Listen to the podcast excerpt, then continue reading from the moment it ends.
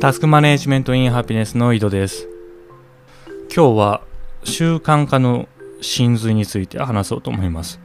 私タスク管理まあ17年かぐらいですかね。まあそのタスク管理ってとか、まあ、ライフハックとかそういう用語を知ったのはおそらく12年前かな。12、3年前だと思うんですけど、まあ、ずっとやってきて気づいたことですね。で結局全てのアプローチが自分がそのことその習慣をやっていて何の不自然さもないっていうところに行き着くため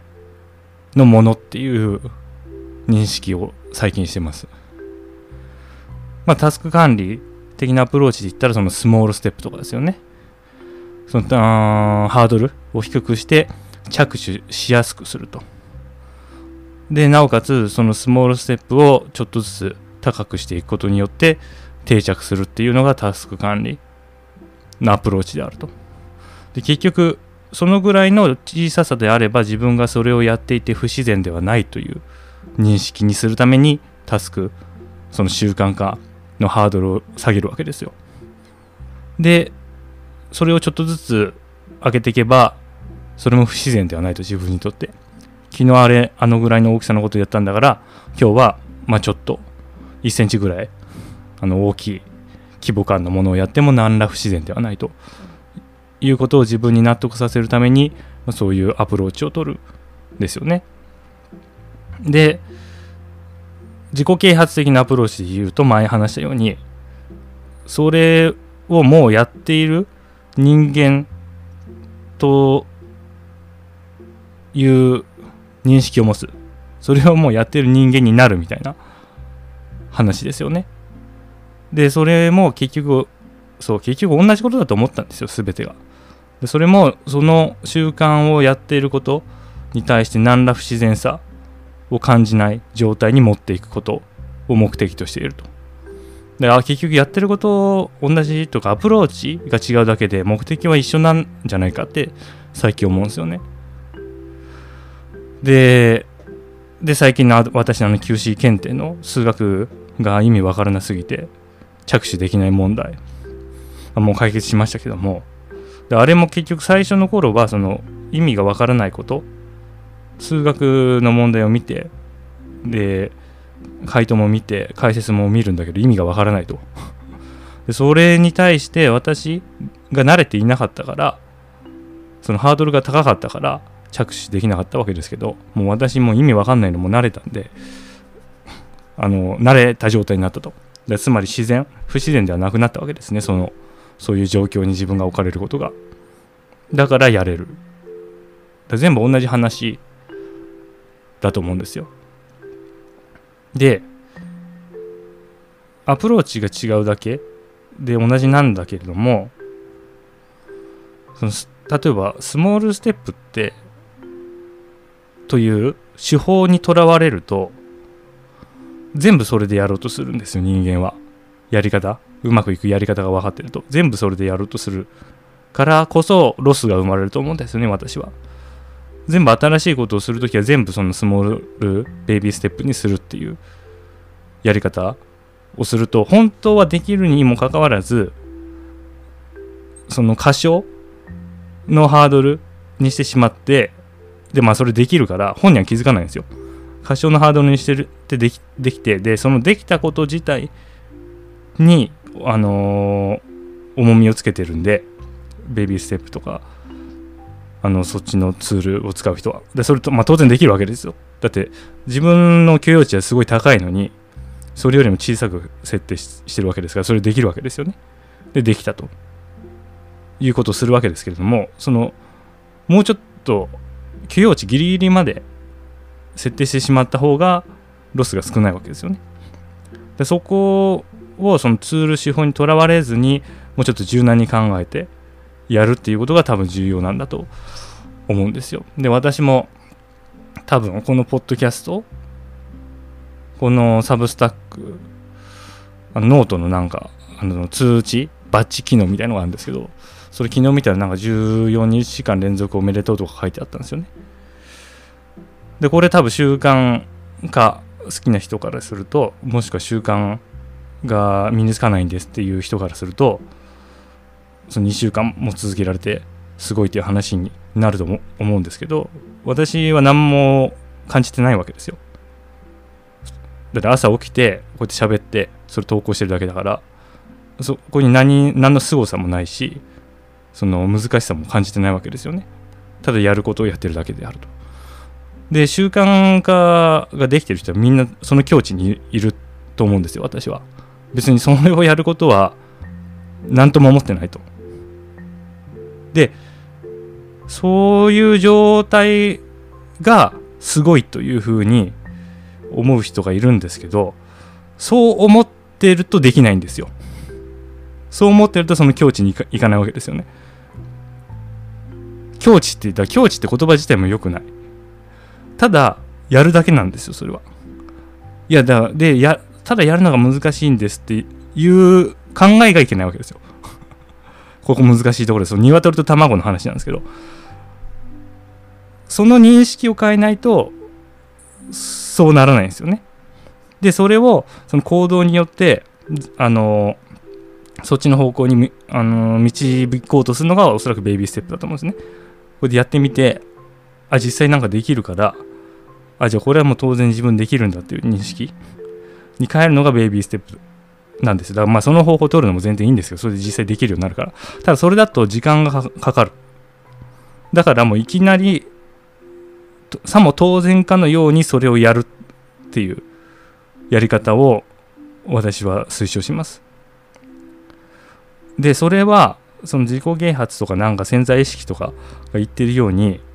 それが当然できる自分になるみたいなそういうポジティブな考えをするんじゃなくて何も考えないんですよ。これ一番このポッドキャストつかサブスタッフの最初の方に言ったようにその物語化しないんですよ。それ対象を。何の意味付けもしない。ただやるだけ。で昔例えばまあ過去の記録とかその振り返りの上で昔できなかったと。だから新しいことだと。で新しいことはできるか分からないとか。そだそういうこと全く考えないですよね。でそういう意味で過去は参照しない方が私はいいと思うんですけど何も考えずにそれややるだけ？普通に。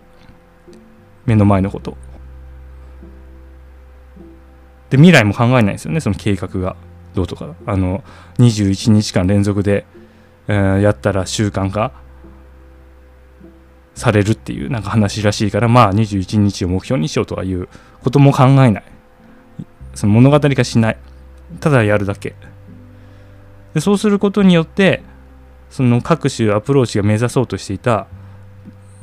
それをやることに不自然さを全く感じない状態にそういきなりなれるんですよね。もうその到達点にいきなり行くみたいなワープするみたいなイメージ。でそのワープするっていうイメージもまた良くない。何も意味付けしない。ただやるだけ。だからただのタスクとして処理するっていうニュアンスですね。そうだからタスク管理っていうのはそういう意味で純粋であった方がいいと思うんですよ。ただ目の前のタスクを処理するだけ。あそのなんか先を見ない。先を読まない。で過去も見ない。過去から参照しない。ただ目の前のタスクをやるということをするとおそらく最も効率的効果的に動けるようになる。そんな気がするんですよね。でこれだからねでもそ日橋さんによく言われるんですけどいやでもそれはあなたがタスク管理ずっとやってきた上でそのある考えだからタスク管理全くやってない人にそれ言っても何も響かないっていう話されるんですよ。でまあそれも確かにその否定できないんですよね。自分がタスク管理やってこなかったという状態を想定できないから私も。それは否定できないんでタスク管理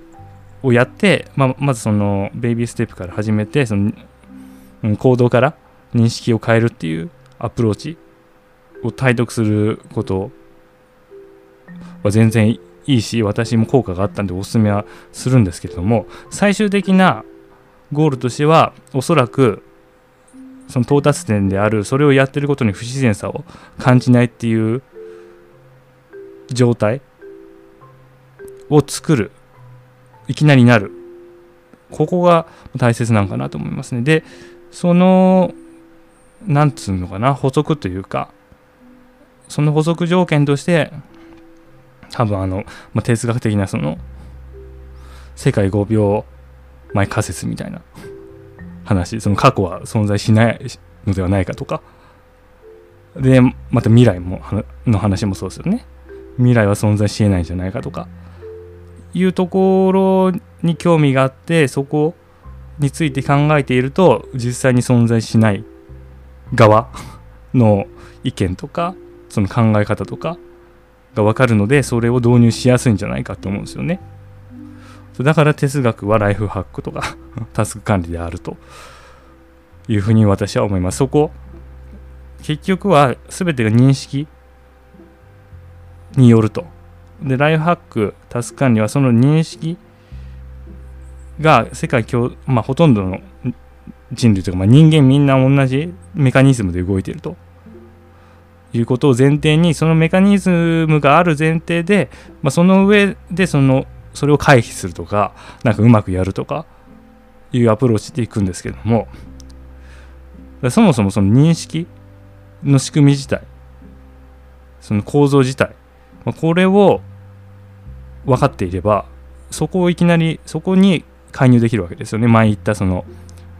パソコンとかの OS の上で走るアプリケーションをいじるんじゃなくてその OS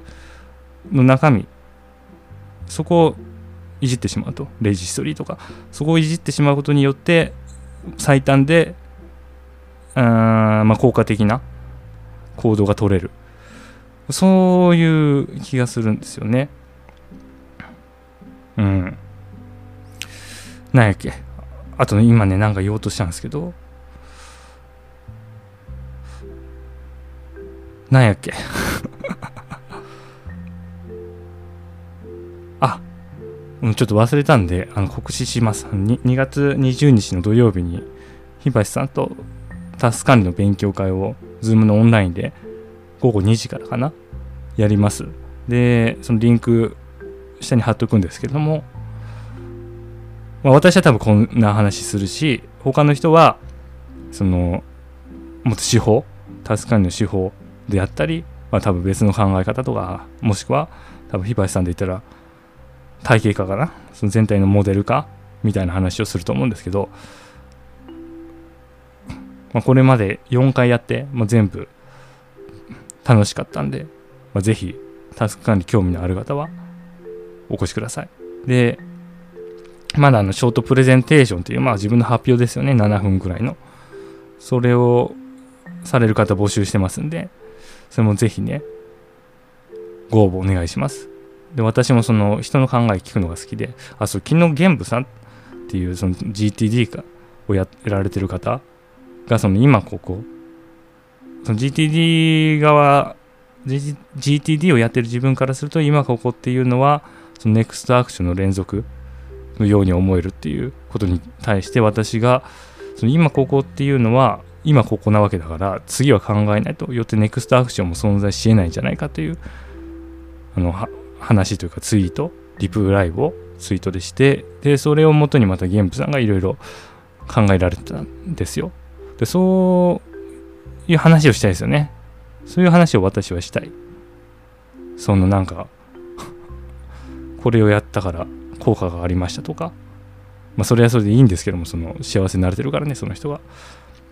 まあそれとは別にもうちょっとその認識だって今ここってなんやねんって話ですね。今ここってみんな使ってるけどどういう意味っていうあるじゃないですかそういうの。ななんかみんな使ってるけどコンセンサスとかコンセンサスはわかるけどでも今ここって結局何何かよくわかんないですよね自分も。使ってるけど。玄武さんだとその休憩という休憩してる時に、まあ、休憩入りましたと。でちょっと休みましたと。でまだ休憩している。そういう状態でその仮眠をするか本を読むかどうしようかなっていう思うことがあれ？ネクストアクションだけれども。でもそれは休憩しているから今ここにあるんじゃないかっていう話をされてるんですけど私はまあ、休憩何もしないでしてるという状態がからその他の先の未来のことについて考えるのは考えた始めた時点で今ここじゃないんじゃないかということを思ったんですよ。どうなんでしょうね。だから逆にだ私の立場からすると今ここに居続けることはおそらくできないだろうと。その別のことを考えるた時点で今ここから一旦外れてでまたその別のことをやり始めたら今ここに戻るみたいなようなイメージなんですけれども今ここに居続けることができるのかというね議題もあるしじゃもうね話すことは無数にあるわけですよタスク管理についてで普通のそのセミナーとかだとこういう話できないんですよねその主催者がいたとしてまあ、その人の意見に表立って反論とかその議論をふっかけられないんですよ。で私は別にそんな、あの当たり前じゃないんで 議論をふっかけまくりたいわけじゃないんですけれども、まあ、それをそのフラットにね議論できる場っていうのもあっていいんじゃないかなって思うんですよね。でそれが2月20日にあるタスクフリークスでは可能なんで、まあ、ぜひ来ていただきたいんですけども、まあ、それとは別にその議論が好きな人が集まるような場があってもいいかもしれないですね。あとあのツイッターでマロさんとかも結構タスク管理について深い話をされていてで自分も一回火橋さんとなんかあのチャットテキストチャットベースで一回議論させてもらったんですけれどもでそうすることによってま考えが深まるし他の人がそのワードタスク管理のワードについてどう思ってるか分かってくるんですよね。でそうするとあなるほどとそういうそれをそういう定義をしているから私の話があまり届かないとかいうことも分かるわけですよ。でそういうことをちょっと一回してみたいなと思いますね。どっかの場で。はい。ということで以上です。それでは良いタス完了。